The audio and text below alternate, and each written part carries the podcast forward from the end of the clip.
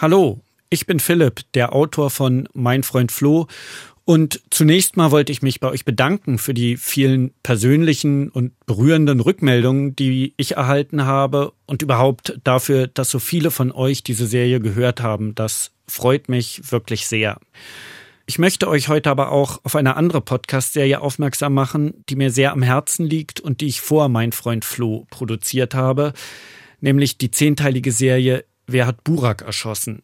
Darin geht es um den ungeklärten Mord an dem 22-jährigen Burak Bektasch, der in der Nacht zum 5. April 2012 in Berlin-Neukölln auf offener Straße erschossen wird.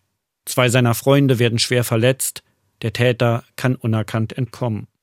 Was bei diesem Mord von Anfang an auch im Raum stand, war die Möglichkeit, dass es sich um eine rassistische Tat handelt. Am 5. April dieses Jahres jährt sich Buraks Todestag zum zehnten Mal. Der Täter ist immer noch nicht gefunden. Und falls ihr diese Serie noch nicht kennt, würde ich mich sehr freuen, wenn ihr mal reinhört. Den Link dazu findet ihr in den Show Notes zu diesem Audio. Und jetzt könnt ihr schon mal den Trailer hören.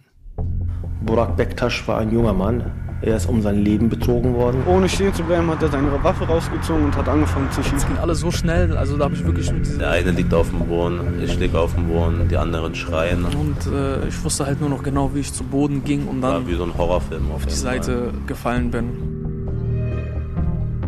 Seit 2014 beschäftige ich mich mit diesem Mord, habe Ermittler, Anwälte, Freunde und Verwandte des Opfers getroffen.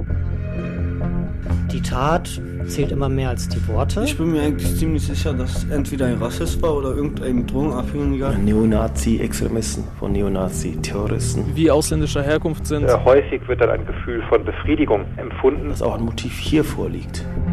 Etliche der Fragen, die sich mir am Anfang gestellt haben, sind im Laufe der Recherche immer drängender geworden. Wie funktioniert rechter Terror? Hat die Polizei sorgfältig ermittelt? In was für einem gesellschaftlichen Umfeld ist die Tat geschehen? In diesem Podcast erzähle ich die Geschichte des Mordes in all ihren Facetten bis heute nach. Wer hat Burak erschossen? Der ungelöste Mordfall von Berlin-Neukölln. Eine Serie von Philipp Meinhold. Überall, wo es Podcasts gibt, in der ARD-Audiothek und bei RBB Kultur.